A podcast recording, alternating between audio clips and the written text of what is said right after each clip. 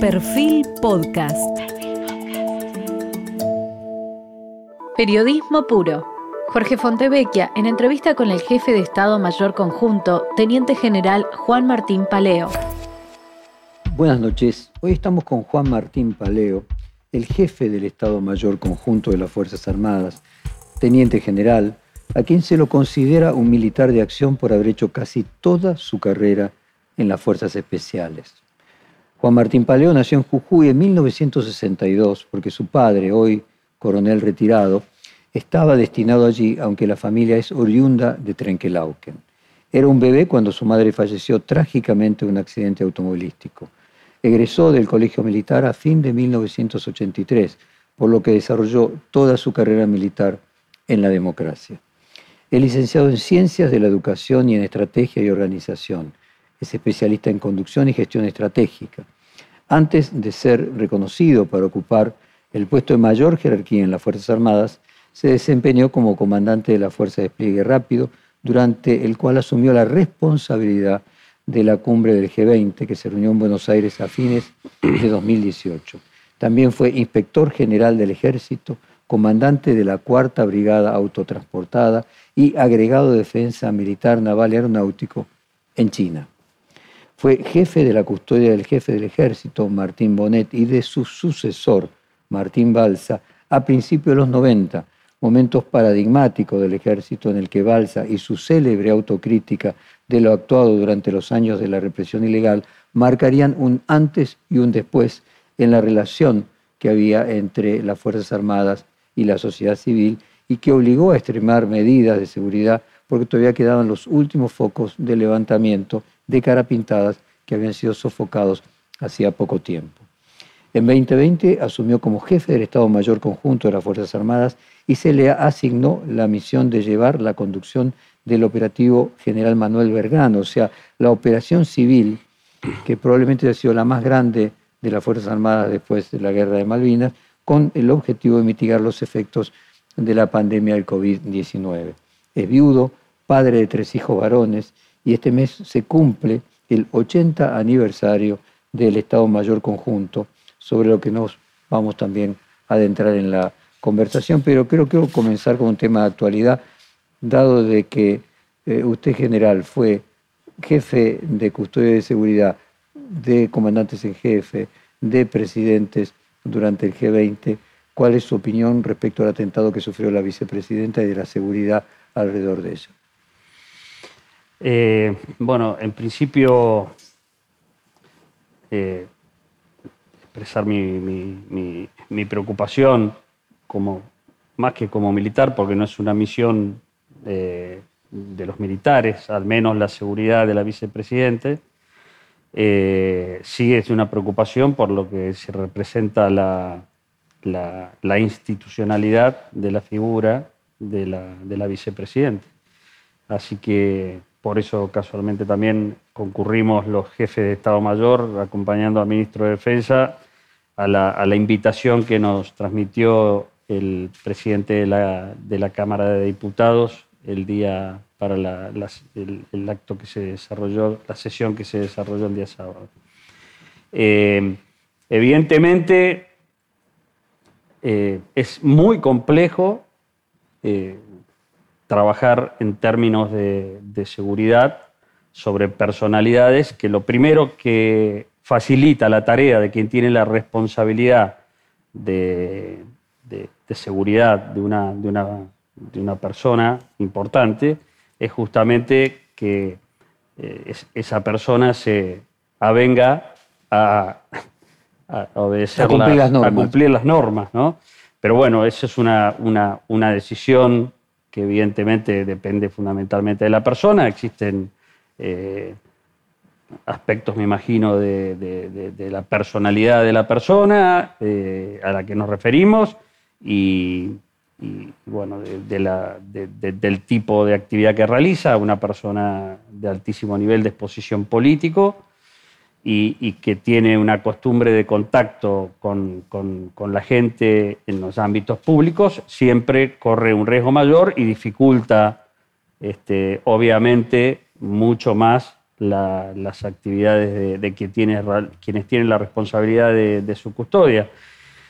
No tengo información de, cómo se procedió exactamente, qué errores pueden haberse cometido. Seguramente, aparte existe, tengo entendido, un, secreto de sumario al respecto, así que es muy difícil eh, tener acceso. No, me refiero a algo más general. A usted le tocó ser responsable de la seguridad de 20 presidentes durante el G20. ¿Qué encontró cuando venían los distintos presidentes? Sí, eh, cada uno venía con su propia seguridad y la suya era la responsabilidad. En realidad, la, no, la responsabilidad del instrumento militar que formó parte de eso, yo en realidad tenía una reserva estratégica que, que nucleaba a todos los elementos militares que participaron en esa seguridad. La responsabilidad fundamental fue del Ministerio de Seguridad, que coordinó la parte de los medios activos de las fuerzas de seguridad con los medios de las reservas, que eran los medios militares, más algunos otros medios militares que estaban afectados, como sistemas antidrón que habían colocados y que eran medios de la Fuerza Aérea puestos a disposición por el Comando Conjunto Aeroespacial, y otros tipos como medios de defensa aérea, fundamentalmente, que, se desplegaron a lo largo de la costa y centro, en la zona del centro de convenciones, con medios de, la agrupación de defensa antiaérea de Mar del Plata. Es decir, la coordinación y la responsabilidad del empleo de los medios militares y de la reserva militar, esa fue la actividad que desarrollé yo.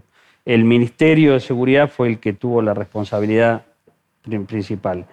Las coordinaciones que se efectuaron con las, las los equipos de custodia que, traían cada uno de los presidentes fue una actividad que se coordinó justamente en el marco del Ministerio de Seguridad. Ahora, usted se tuvo que relacionar con sus pares de la parte militar de otras partes del país para poder, de otros países para poder coordinar esto. No, esa coordinación la, la, realizó el Ministerio de Seguridad. Y el tema de los drones, por ejemplo, sí.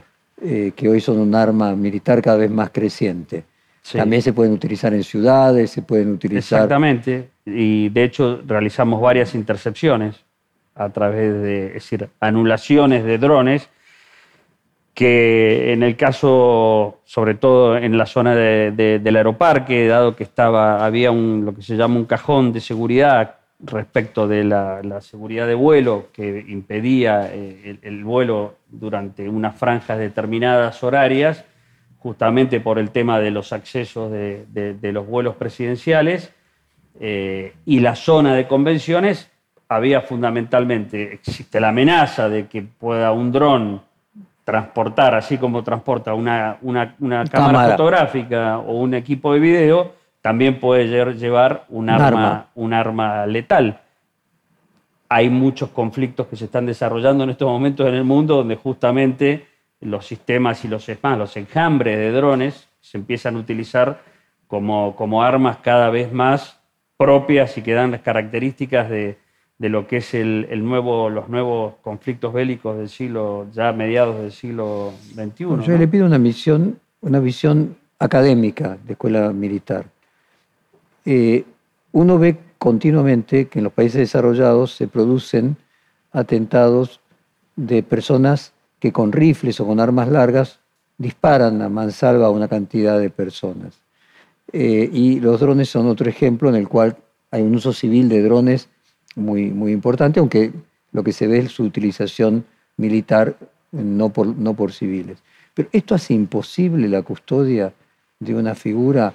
Yo pienso el Papa, Juan Pablo II, eh, el ex jefe de Estado de Japón, Olaf Palme, Ronald Reagan, con servicios de seguridad de las grandes potencias eh, del mundo. Es decir, un loco suelto en un balcón con un rifle podría matar a, el, por ejemplo, a un candidato o aquel que, por ejemplo, en el caso de la vicepresidenta, sale de su casa sin cochera. Es una, una, carrera entre, es decir, es, muy, es muy difícil la existencia de un sistema de seguridad inexpugnable. Perfecto. Lo que hay son sistemas que se van haciendo del mismo criterio que con los sistemas informáticos. Es decir, no hay sistema informático inexpugnable, sino que lo que se le van generando son sucesivas barreras Costo, se lo hace más difícil. Para que se haga cada vez más difícil o que se tenga una alerta de que se está intentando intrusar el sistema.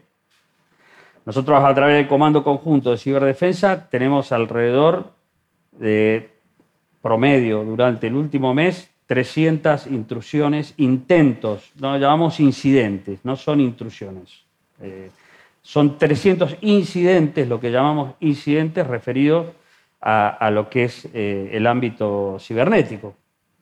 Eh, el Comando Conjunto de Ciberdefensa, en principio, desarrolla la protección de los sistemas militares propios, básicamente los estados mayores. Esta es una especialidad nueva que se está desarrollando.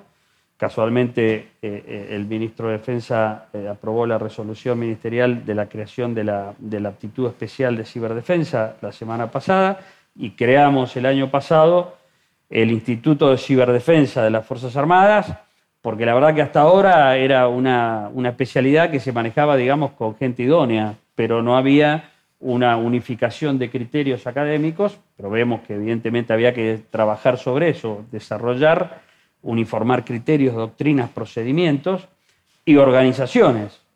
Entonces, ese anillo que hoy cubre estos, nuestros, nuestros estados mayores, la intención nuestra es ir desarrollando eh, una extensión a distintos objetivos, y ahí entramos un poco en lo, en lo que nos fija la Directiva de Política de Defensa Nacional respecto de la seguridad de objetivos estratégicos en nuestro país. Bueno, estamos en pleno proceso eh, con, con, hitos que aprecio yo que son interesantes, como la creación de un instituto de formación que no existía eh, y,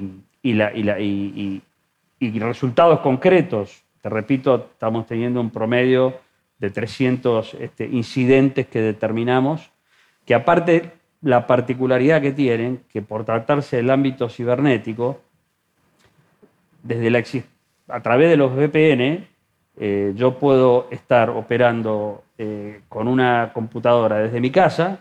Y aparecer que está. En, caballito, pero el sistema lo puede estar leyendo como que estoy en Rusia.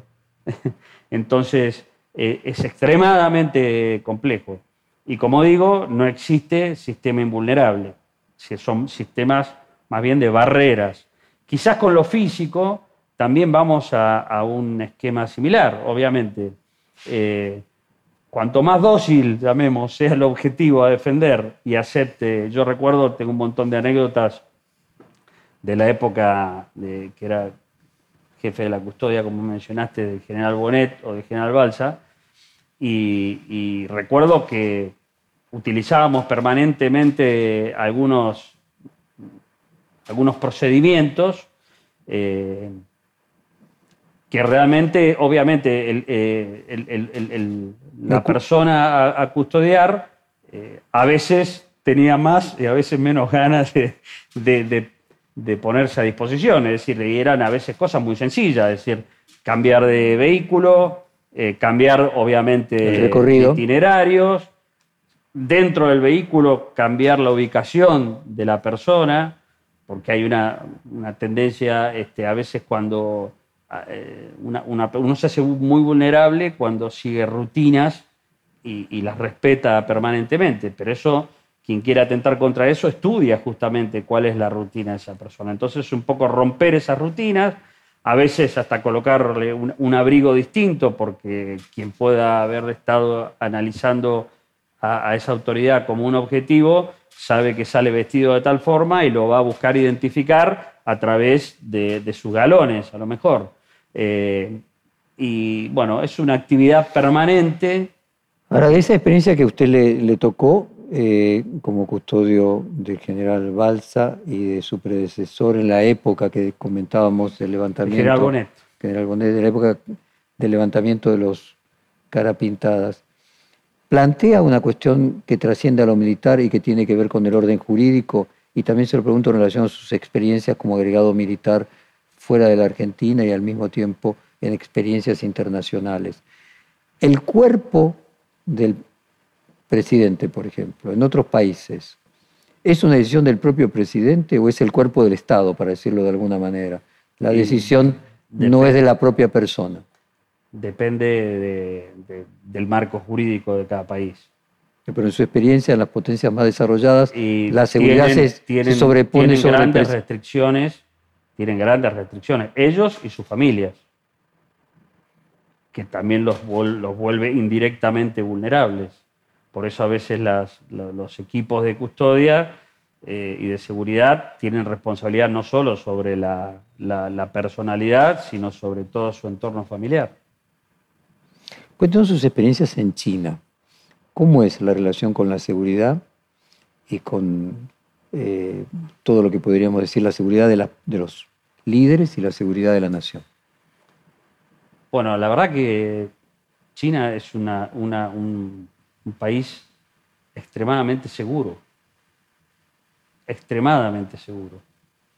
Eh, existe en las grandes ciudades eh, una gran seguridad electrónica. El Estado maneja a través de la seguridad electrónica, a mí yo admiraba la capacidad de procesamiento de información que tenían, porque existían distintos sistemas eh, para regular el tránsito donde no solo tomaban las cámaras al vehículo en sí, sino había en el parabrisa que tener determinadas obleas que habilitaban para circular y una era referida al nivel de emisión de gases, otra era referida al día de circulación, otra era referida al mantenimiento. Y, y, toda esa información era chequeada en forma permanente a lo largo de la ciudad, en forma constante. Yo tengo una anécdota de una vez que íbamos al, aniversario del Día de la Armada del, PLA y iba con el agregado militar uruguayo y el cubano, me acuerdo. Y íbamos juntos y íbamos circulando por lo que se llama el tercer anillo, que es eh, Beijing tiene cinco anillos concéntricos y íbamos por el tercer anillo. Y para, no extenderme demasiado, eh, manejaba el, agregado cubano, que llevaba varios años y tenía experiencia, por eso se había ofrecido a, llevarnos. Yo acababa de llegar y en un momento reconoció que estaba desorientado.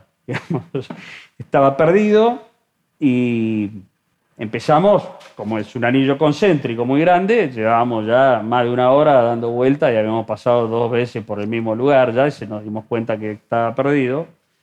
Y entonces en, un momento determinado sonó el teléfono, era la, secretaria del agregado uruguayo, que le, le dijo, coronel, están perdidos. cuando, cuando dijo eso, instintivamente miramos para atrás como imaginando como que, nos, estaba, que alguien nos estaba siguiendo, ¿no? Y, nos dice, bueno, no, eh, sigan para adelante, van a llegar a la salida 23 de la, de la, de la autopista, salgan, a la derecha abajo va a haber un vehículo con una luz azul desde la Armada este, China, los van a guiar. Bueno, cuando llegamos, este, comentamos llegamos obviamente tarde a la ceremonia, pero eh, nos explicaron rápidamente los agregados que llevaban más tiempo ahí cómo, cómo era el sistema. No, en realidad no nos seguía nadie. Cuando nos mandaban la, invitación, en la invitación se pedía que se confirmara si uno iba a asistir o no y que se pusiera la, patente del vehículo en el cual uno iba a asistir. Entonces, evidentemente, eso se cargó en un sistema y cuando la ceremonia estuvo por comenzar, eh, empezaron a, controlar quiénes faltaban y que tendrían que estar presentes. Vieron que faltaban el uruguayo, el cubano y el argentino. Eh, fueron al, registro, vieron en que veíamos, veníamos los tres en el mismo vehículo, la patente, ingresaron al sistema y en el sistema, inmediatamente el sistema de las autopistas se puso en alerta, nos, nos tomó un sensor y nos dijeron inmediatamente sabían dónde estamos y nos sacábamos. Es decir, no, no, no era un seguimiento, llamémosle, con un criterio de, espionaje, ni mucho menos. Pero sí existía ese gran control. Pero eh, eso en las grandes ciudades, te hablo, lo vi, estaba muy desarrollado, poder en Beijing, eh, Shanghái, Hong Kong, Tianjin, y ahora la comparación... Pero en la China profunda eso no existe. Y no existe tampoco inseguridad. Eh, eso también lo pudimos percibir. Es decir, creo que hay un profundo respeto por el prójimo en la cultura, que es propio, me parece, de la cultura, porque esto lo percibimos no solo, bueno, tuve la posibilidad desde China eh, realizar algunos viajes a Japón, este, eh, Corea del Sur o, Filipinas, y, el respeto por el, por el, por el otro es, es realmente importante.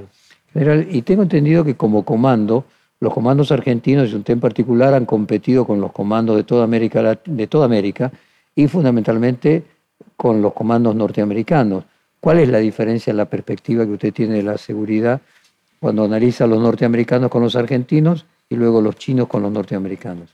Bueno, la, diferencia fundamental nuestra con, con todos los que son los elementos de fuerzas especiales. ¿Qué son las boinas verdes? Los boinas verdes americanos. Eh, del ejército, porque están también los Navy SEALs, que son los de la Armada, eh, que también son este, fuerzas que se emplean en el ámbito de las operaciones anfibias, eh, o tienen la Fuerza Delta también, que es una fuerza todavía, diría, un poco más especializada todavía. Eh, claramente la principal diferencia está dada en términos de los, de los medios, los recursos. los recursos que manejan. Aunque nuestra hemos podido al menos los elementos de, fuerzas especiales del ejército puntualmente. ¿Han ganado alguna competencia? Recibieron, sí, y recibieron un, nivel de equipamiento eh, en los últimos años que los colocó al menos en, materia de armamento, eh, en, un, en un, me, diría, me animaría a decir, al menos el nivel de tecnología de armamento a, nivel de, de los mejores. Pero lógicamente eh, la disponibilidad de munición para adiestramiento, la posibilidad de adiestrarse en distintos ambientes geográficos y durante mayores tiempos, en forma más prolongada, disponer de, horas de vuelo para efectuar eh, prácticas y ejercitaciones a través del paracaidismo, de alta infiltración, eh, la posibilidad de efectuar navegaciones, todo eso tiene un costo y que afecta obviamente eh, el término de, los medios presupuestarios para el adiestramiento eh, hace que pero por ahí. Pero el recurso humano, lo que yo tengo claro es que nuestro recurso humano no tiene absolutamente nada que envidiarle eh, a, ningún recurso humano de, la cultura. que yo pude ver. Le decía, hábleme de la cultura. En el caso de la cultura oriental, lo que usted percibe que independientemente de los elementos tecnológicos, hay una relación de respeto por la autoridad que es cultural. Respecto a Estados Unidos, cuando le toca, o con otros países occidentales, compartir algún entrenamiento militar? No, también es, eso es buena. Normalmente los elementos de, fuerzas especiales son fuerzas que están este, bastante seleccionadas, ¿no? Normalmente, de hecho, en el caso nuestro, es uno de los, de los pocos, normalmente todos los cursos que se realizan en las Fuerzas Armadas tienen la finalidad de formación. El curso de comandos es un curso de selección, porque básicamente trabaja sobre oficiales y suboficiales. Teóricamente están formados, no hay soldados comando, oficiales y suboficiales. Y es de selección. Donde menos se aprende en, la, etapa, digamos, de la vida de uno como comando, en el lugar donde menos se aprende eh, es en el curso, justamente, porque en el curso lo único que hace, se hace es pasar exigencias, donde uno es seleccionado.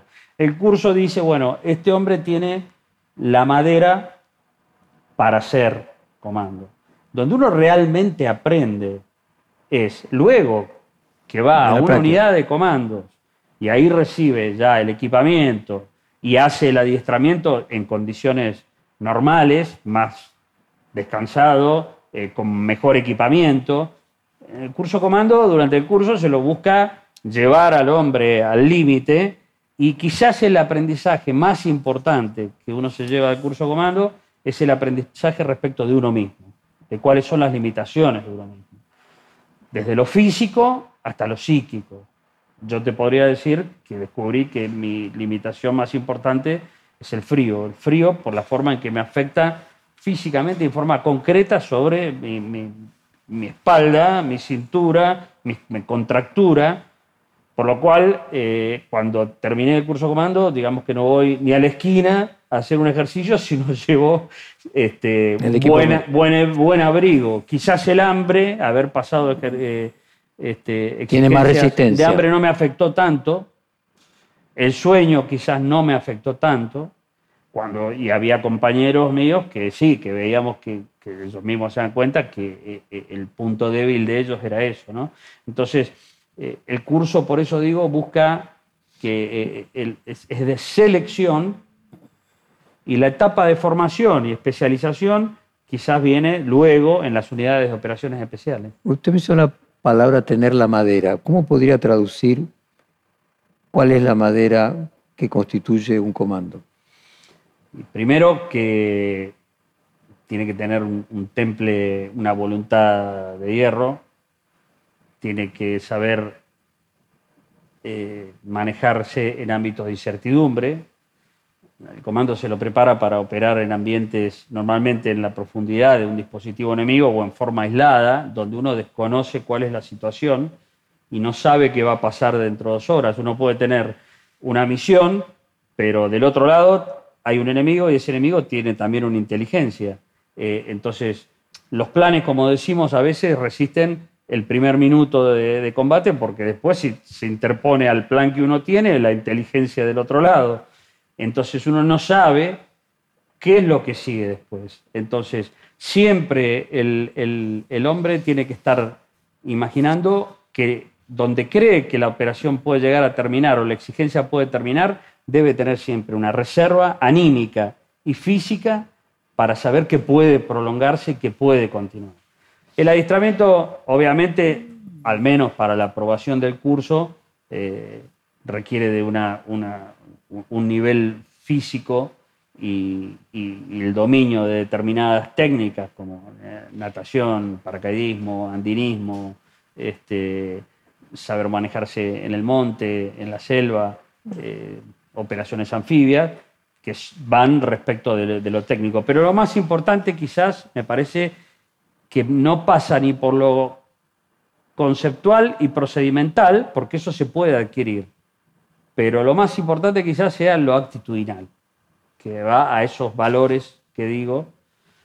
Y por eso es el nivel de a veces la, camaradería que se tiene el espíritu de cuerpo tan fuerte que hay en ese tipo de unidades, ¿no? Porque eh, el entrenamiento y la exigencia juntos genera un espíritu de cuerpo muy, muy especial.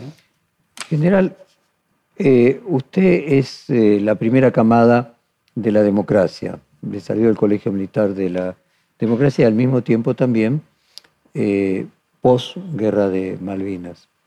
¿Es posible recuperar las Malvinas desde el punto de vista de la presión militar? Eh, en algún momento la Argentina pudiera estar en condiciones de condicionar de tal manera el costo de defensa de Gran Bretaña sobre las islas que la acción militar vuelva a ser un elemento que vuelva a poner como posibilidad la recuperación de las islas o está totalmente fuera de nuestras posibilidades? La Directiva de Planeamiento de Defensa Nacional nos fija una, una orientación clara y establece la importancia de lo que es el, Atlántico Sur, la proyección hacia la Antártida, entre otros aspectos, ¿no? los recursos naturales y todo eso. Pero nos fija el Atlántico Sur. Establece también la política que eh, el caso Malvinas puntualmente es un tema que va a ser abordado desde el punto de vista diplomático. Por lo tanto, yo no, no como conductor estratégico militar no desarrollo ningún tipo de planeamiento tendiente llamemos a, considerar eso este, una posibilidad de empleo militar sobre, sobre la isla. Lo que no quita que sabiendo que es un enclave de una potencia militar extranjera ocupando parte de nuestro propio territorio, desde, donde, desde allí se pueda proyectar poder militar. Sí, entonces preveo que pueda recibir una, una, una agresión militar, quizás no en este momento ni en esta situación, pero si existe una guarnición militar que realiza ejercitaciones, que dispone de medios que realiza inclusive ejercitaciones con, otros países. Eh, interpreto que puede haber algún empleo o alguna intención, ellos dirán de defender, pero digamos de, tener medios militares en ese lugar, en un territorio que es propio. Ahora, yo, para contestar un poco más concretamente lo que me decís, yo no lo miraría en términos de si nosotros vamos a atacar otra vez Malvinas, que te, que te respondo claramente que no, porque existe una directiva política que dice que eso va por la vía diplomática, esa, esa problemática. Cuando estaba en, España en el año 2000 y 2001 haciendo la, escuela de guerra, eh, leíamos a varios y recibíamos este, clases de, estrategia. Una, materia este, dentro de la estrategia hablaba de lo que eran estudios de prognosis, es decir, escenarios futuros. Y los principales think tank europeos, me acuerdo que coincidían, a mí me impactó mucho, que eran experiencias que habían sacado de la guerra de Malvinas y uno de los principales think tanks europeos decía que para el año 2050, estoy hablando del 2001, y hablando experiencias que se sacaron después de la guerra de Malvinas, en los 80, estimaban, quienes hacían estudios de, eh, prospectivos, decían, 2050 las principales potencias del mundo van a tener, van a jugar intereses estratégicos en las áreas eh, en las áreas, eh, en las llamadas, en los espacios estratégicos vacíos. Antártida. Considerando, no, no, no, los nombraba.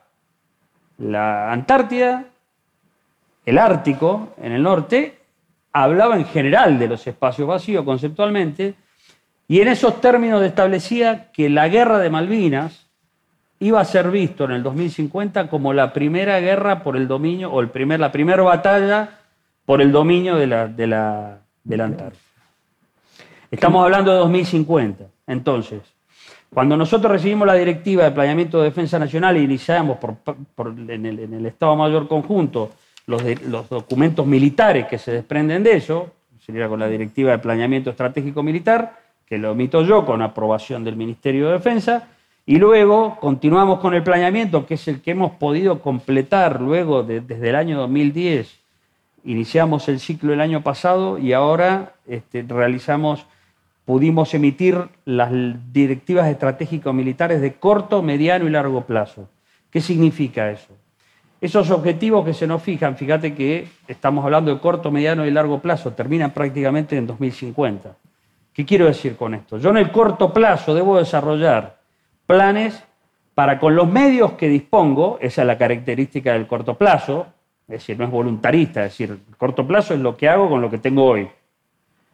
En el mediano plazo, esos planes que hoy hago con el corto plazo y a lo mejor un poco escuálidos, llamémosle porque son los medios que tenemos hoy, a través de los planes de equipamiento, y gracias a Dios tenemos una herramienta única y por primera vez en la historia como es el FONDEF, el Fondo para la Defensa, que nos permite eh, imaginar un plan de equipamiento plurianual como nunca lo tuvimos, ya en el mediano plazo, es decir, dentro de 10 años, yo ya sé que voy a poder disponer y voy a ir mejorando esos planes. Y en el largo plazo, para justamente el año 2050, yo creo que está relacionado a lo mejor con la, con la finalización del, Tratado Antártico, termina en 2048. Entonces, eso, convengamos, naturalmente es, se va, hoy está regido el statu quo respecto de todo eso porque hay un tratado antártico que lo regula. Pero ¿qué va a pasar en 2048? Pueden abrirse esos escenarios que se avisoraron, me parecen bastante realistas. Yo quiero llegar con el instrumento militar al año 2050 en condiciones. Si puedo antes, en condiciones óptimas, en el 2050. General, usted vivió en China y salvando las gigantescas distancias, hay un conflicto similar con Taiwán. Es una isla que no está muy lejos del continente, eh, para la cual, como está muy poblada, a diferencia de Malvinas, una invasión sería algo cruentísimo, pero lo que hace China es generar alrededor de, Taiwán una serie de presiones que aumenten el costo de la defensa de Taiwán. Yo no me estaba refiriendo a invadir Malvinas otra vez, sino si no hay maneras de hacer que el costo de defensa de Malvinas se haga cada vez más gravoso para la Gran Bretaña, al punto que termine siendo un elemento de negociación. Que tengan que tener radares más costosos, aviones más costosos, o sea, no sé si esto es posible, se lo pregunto a un lego que desconoce el tema. Eh, sí, desde ya. Yo, por ahí, eh, relacionando con la introducción que me hiciste respecto a la situación de China y Taiwán, me recuerda eh, lo que establece el jefe de Estado Mayor ruso, Valery Gerasimov. él, sostiene que los conflictos actuales se desarrollan a través de una, de una, de una combinación de herramientas militares y no militares. Eh, habla de presiones económicas, presiones diplomáticas, operaciones de información, operaciones cibernéticas. Es decir, ya no estamos trabajando hoy, eh, define muy, claramente lo que es los ámbitos de las operaciones. Hasta Malvinas te diría que eran los ámbitos básicamente desarrollados y claros, eran los ámbitos físicos, el aire, el mar y la tierra, al menos para el caso nuestro. Pero ahora existen los ámbitos no físicos, y están todas estas operaciones o estos ámbitos que te nombré, eh, presiones militares, ejercicios que se realizan como demostraciones de fuerza, todo eso se considera que son las formas en que se realizan las operaciones hoy en día. Esto, ¿Cuál es la conclusión de esto? Que eh, sin los militares no se pueden desarrollar los conflictos, pero que con los militares solos tampoco alcanza porque de los que te nombré, de los no físicos, muchos no son militares, los diplomáticos, y ni hablar, eso lo vemos mucho, sobre todo ahora en el conflicto de Rusia y Ucrania, un ámbito nuevo no físico y de cada vez mayor actualidad, que es el de la información. Si las operaciones de información que se desarrollan, por eso yo quizás no soy muy partidario de emitir juicios de valor, al menos eh, muy profundos, respecto de, cómo se desarrolla ese conflicto, porque lo que sí, la primera conclusión que tenemos es que el ámbito no físico de la información está teniendo en ese conflicto en particular un desarrollo importantísimo. Entonces, emitir un juicio de valor respecto a cómo se está desarrollando el conflicto, más allá de algunos aspectos que nosotros analizamos y seguimos, porque nos interesan por el término de saber cuál es el estado del arte.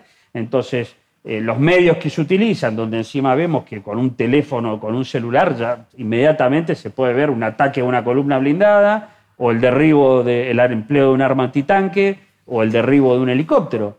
Eh, entonces hay medios y procedimientos que obviamente los miramos, los analizamos, los capitalizamos, pero sabemos también que eh, pueden ser también parte de operaciones de información que buscan eh, generar una idea en la, en, la, en la, opinión pública internacional, que cada vez también tiene mayor, mayor este, importancia, eh, que creo que por eso todavía no es prudente eh, emitir un, juicio de valor. Bueno, aunque no sea definitivo, ¿qué enseñanzas hasta ahora le dejó a nivel de colegio militar el conflicto militar en Ucrania? Bueno, el conflicto militar en Ucrania que arranca con Crimea, quiero decir, no necesariamente ahora, sí. ¿no? Quizás tenemos que hablar un poco de, si me permitís, de mucho gusto. La, visión de, lo que es el concepto de, la estrategia. ¿no? Eh, Clausewitz decía que la, guerra eh, era la, continuación de la política por otros medios. ¿no? Visión político-militar. Eh, una, definición que resume todo bastante bien. En ámbitos de la estrategia militar, todo se resume a abrir o cerrar espacios. Abrir o cerrar espacios. Lo que se modifica es la gramática, es decir, cómo se alcanza, cómo se abre los espacios por parte de quien quiere abrirlos y, quién, y cómo cierra los espacios quien quiere cerrarlos. Claramente Primer conclusión, tenemos un conflicto donde hay una potencia que quiere abrir espacios en términos estratégicos militares y otra que los quiere cerrar.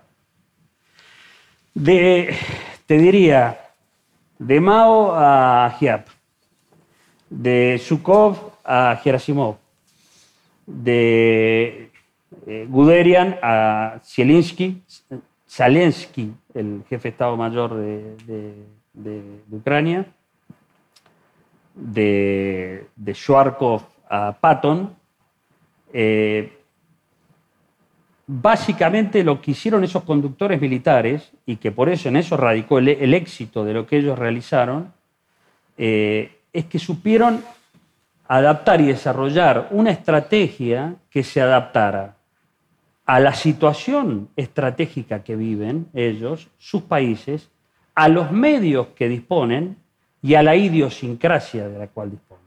Por eso la importancia de desarrollar una estrategia militar que responda a lo propio. Y después me gustaría desarrollar esto, por eso cómo lo estamos nosotros tomando en Argentina. de lo que te digo en Argentina, en qué estamos.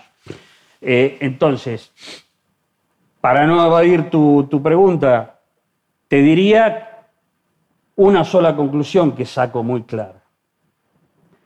Eh, si Zelensky en el 2014, cuando comenzó su conflicto con Rusia en el Donbass, él inició a partir de ese momento, luego de, que claramente le quedó expresado que tenían un problema que podía ser militar con Rusia, que podía escalar, eh, inmediatamente inició un proceso de reestructuración y de cambios que incluyeron doctrinarios, conceptos de empleo, equipamiento, eh,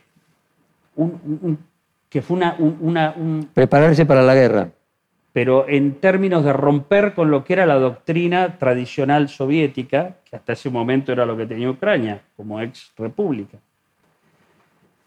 Y lo que vos ves que se desarrolla eh, por parte de, Ucrania es lo que nosotros llamamos una, una forma de eh, estrategia de restricción de áreas.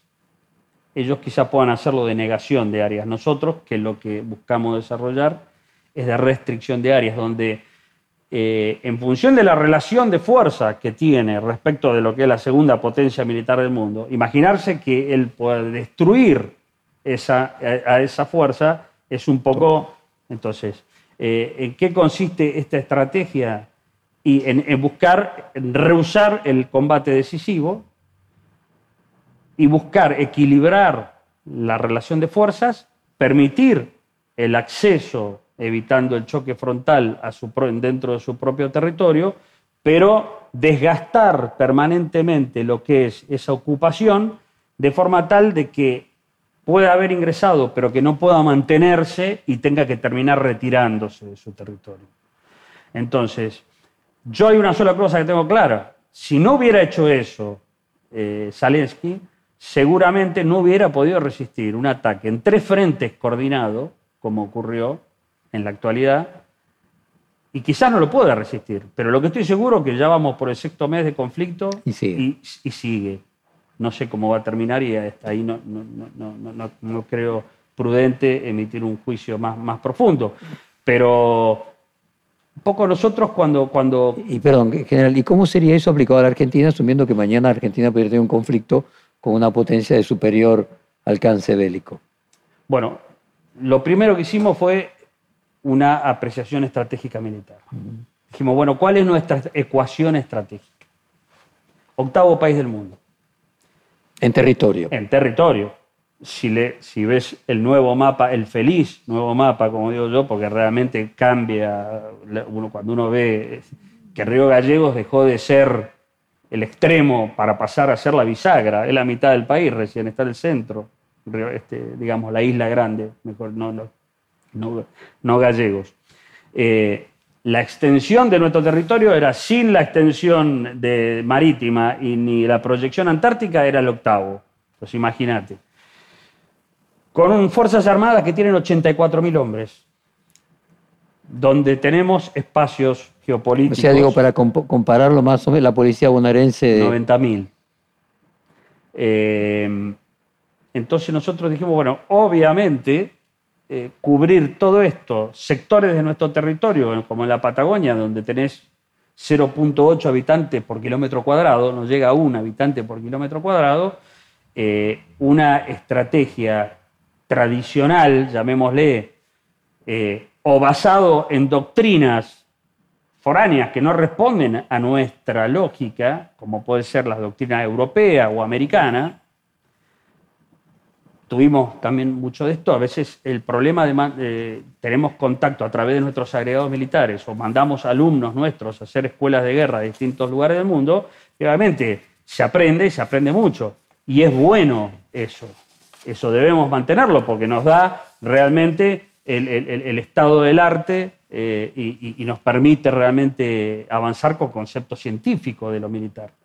Entonces dijimos, evidentemente no podemos utilizar el concepto europeo donde los europeos dicen, bueno, eh, siguiendo eh, el tablero estratégico de Jomini, que fue el primer intento de matematizar, digamos, la, guerra, este, y, y, tenés conceptos matemáticos, geométricos, donde para una brigada defiende un frente de dos kilómetros por dos kilómetros. Entonces, si nosotros siguiéramos esa lógica para defender nuestro territorio, necesitaríamos mil brigadas y tenemos doce. Entonces, evidentemente, el concepto lineal de defensa es imposible. Si vamos a un concepto de una doctrina americana que basa eh, aparte de algunos conceptos como la movilidad, la información, un montón de cosas, pero también uno de los principales motores de la, concepción estratégica americana, lo vimos en las dos guerras mundiales y, en otras intervenciones que tuvieron, es la saturación por medios, por su capacidad de producción industrial y el manejo de la tecnología que tienen, es decir, saturan las áreas y, tarde o temprano lo van a, van a lograr este, los éxitos que tienen, que han tenido, los han tenido a través de eso, ¿no? De una capacidad industrial, es decir, medios infinitos. Nosotros sabemos que eso tampoco lo vamos a tener. Entonces dijimos, bueno, ¿cómo hacemos? Nosotros, ¿qué necesitamos? Desarrollar primero una estrategia que nos permita, lo primero, esta concepción estratégica. Una defensa no lineal y para eso desarrollamos lo que llamamos una defensa multicapa. Una defensa multicapa que tiene la particularidad que es como si fuera un domo y hacia el lugar de donde proviene la amenaza, las capas se dirigen y se aplican, digamos.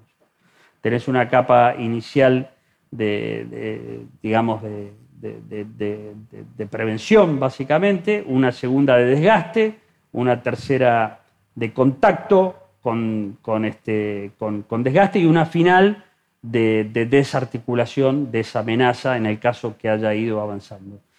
Y esto se combina con los distintos dominios. Nosotros ya aceptamos y empezamos a desarrollar planes para trabajar ya no solo en los dominios tradicionales aire, mar y tierra, sino que incorporamos los dominios no físicos a los que te hice mención. Por eso tenemos un comando conjunto de ciberdefensa este, y por eso desarrollamos eh, estamos buscando el desarrollo de drones para el trabajo eh, en, lo que sería el ámbito espacial, porque sabemos que por más que tengamos eh, una importante cantidad de aviones que se puedan llegar a adquirir ahora, entendiendo por importante entre 12 y 24, no más, de aviones supersónicos, van a ser insuficientes para nuestro territorio. Entonces, esto es lo que le da sentido a la forma que dijimos, bueno, así vamos a emplear el instrumento militar, a que a lo mejor vos habrás escuchado las previsiones que tenemos de, adquisición de algunos materiales muy importantes que llamamos los proyectos estrella, que es el avión supersónico y con capacidad de reabastecimiento en vuelo, el submarino, hemos perdido la capacidad submarina, y para el caso del ejército, el vehículo, vehículo blindado a rueda, ¿Pero por qué? Por lo que te decía anteriormente, yo tengo que buscar empezar a desgastar esa amenaza estatal militar externa, que es la que nos fija la Directiva de Planeamiento de Defensa Nacional, que tenemos que prepararnos para enfrentar, y la tengo que empezar a desgastar de las más largas distancias. Y para eso necesito un caza supersónico y que tenga capacidad de reabastecimiento en vuelo, porque tiene que golpear lo más lejos posible. El submarino no es por recuperar nada más que haber perdido el, de San Juan. Es un arma de ataque silenciosa y es la que más lejos puede ir en un litoral marítimo a comenzar a desgastar esa amenaza estatal militar externa. Y el vehículo blindado a rueda es rápido y le proporciona una protección mínima a los muy escasos efectivos que tenemos y que le tenemos que dar seguramente un reempleo, entonces no lo podemos empeñar en un combate directo y que queden aferrados, porque no tenemos una capacidad, digamos, de regeneración de fuerzas muy limitada. Hacemos otro tipo de acciones que también complementan este, este, este empleo. En principio, eh, estamos trabajando para presentar antes de fin de año a la conducción política de la defensa un proyecto de ley de, reservas, que es fundamental para nosotros. Podemos estar en una situación de paz eh, con los efectivos que tenemos, realizando el adiestramiento y seguramente van a ser los elementos que se empeñen primero y, en forma más preparada.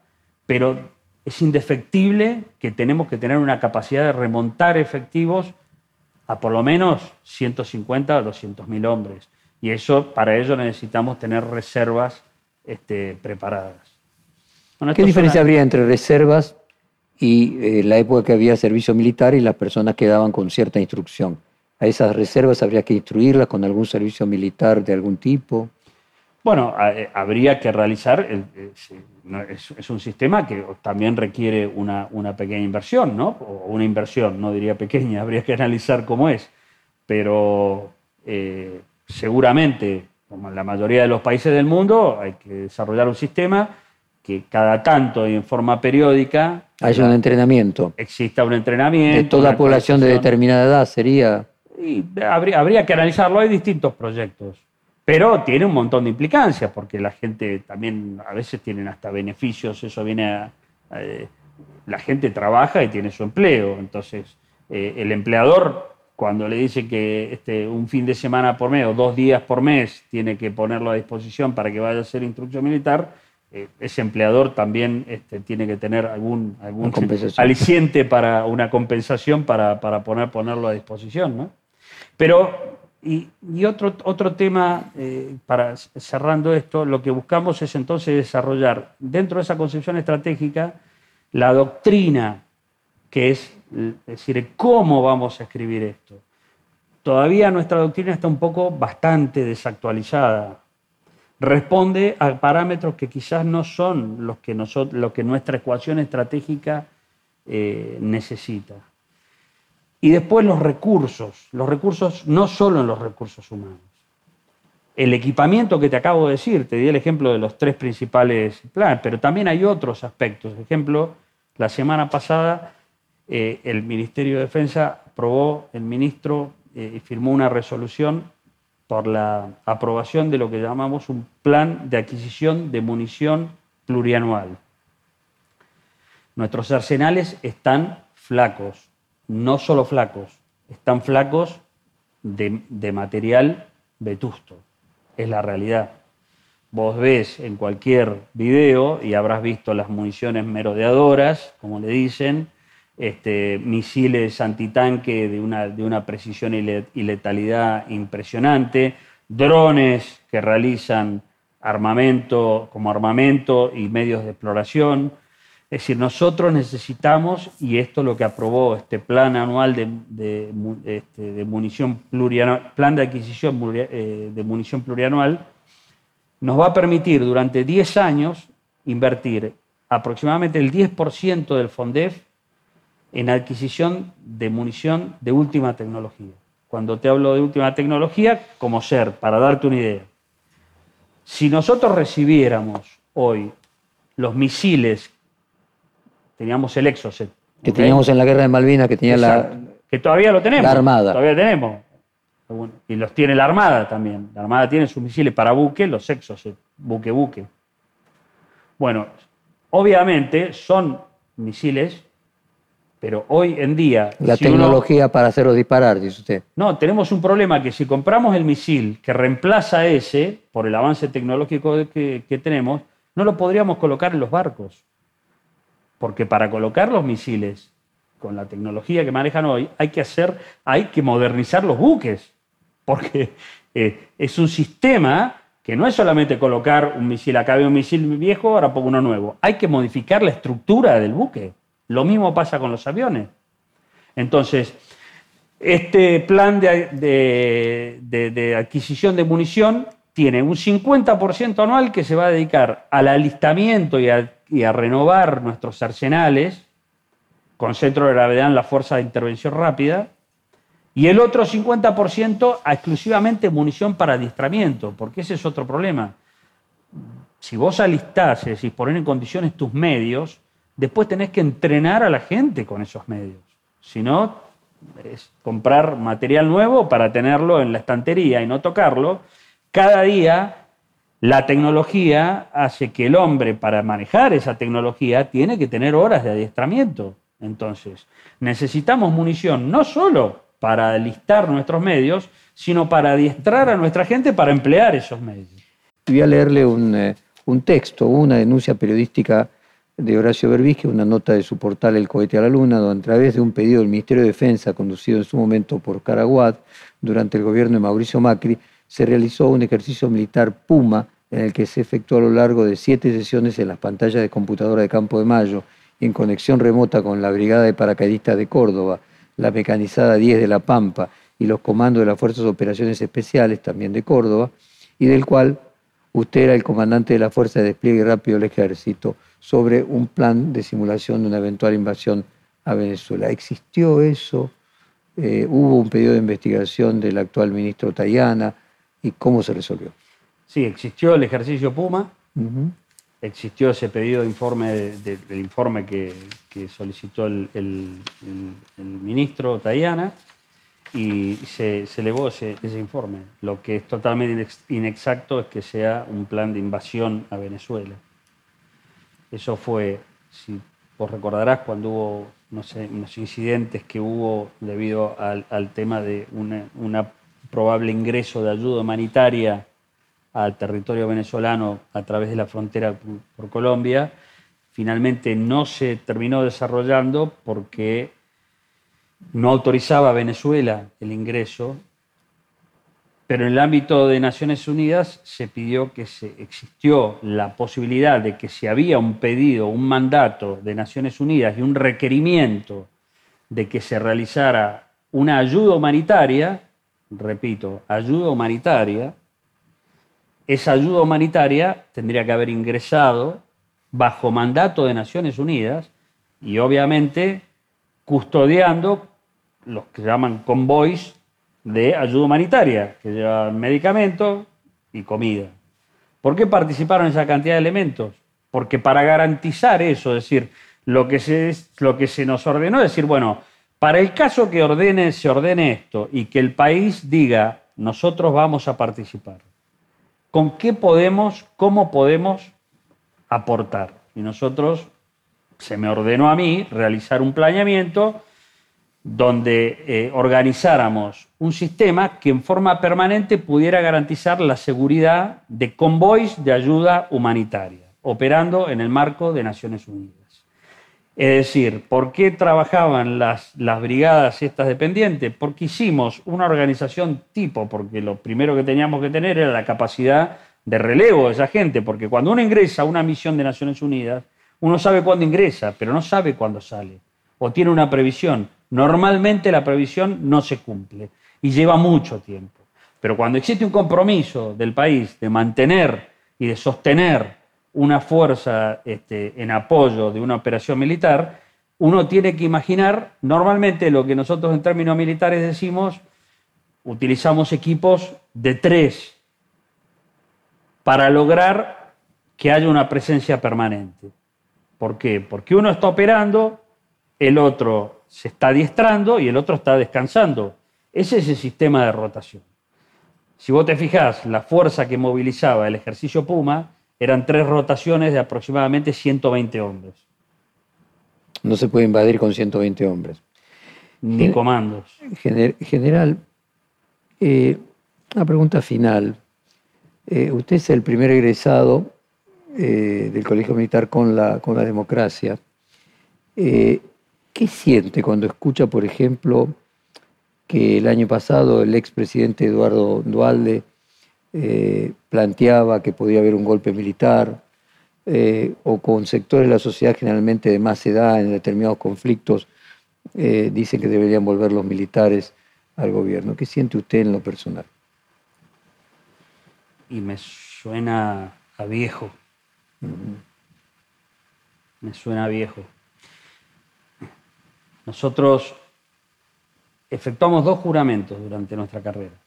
El primer juramento, normalmente cuando ingresamos a las Fuerzas Armadas, es de fidelidad a la bandera. Y el segundo juramento es a la Constitución. La verdad que de la experiencia del tránsito de mi carrera, este, eh, expresiones de ese tipo me, me, llevan a, pensar lo, que te dije, a un pensamiento viejo. Hoy este, creo que los militares, eh, si como institución durante mucho tiempo y en otro periodo histórico eh, fuimos, fuimos factor de inestabilidad en términos políticos, hoy creo que somos uno de, los, de las instituciones garantes de estabilidad. Nada más que por hacer lo que tenemos que hacer. Y creo que nuestra, nuestra sociedad lo reconoce, lo reconoce este, y mucho.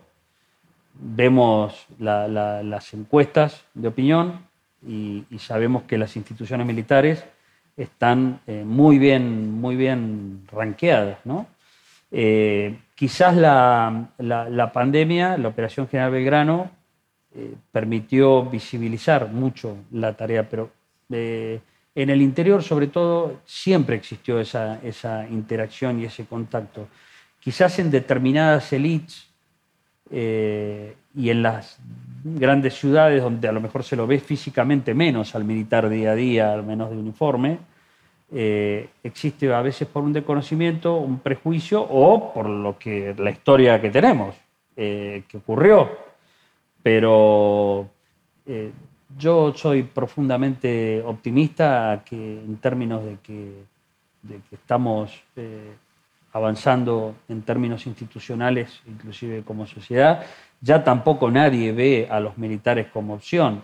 Puede haber algún, algún este, algún caso puntual, pero sabemos que quedan hasta, me parece, en, ridículo cada vez que, expresan algún, este, algún pensamiento de ese tipo. General Paleo, muchísimas gracias por esta conversación. Fue un placer grande. Gracias a vos. Perfil Podcast.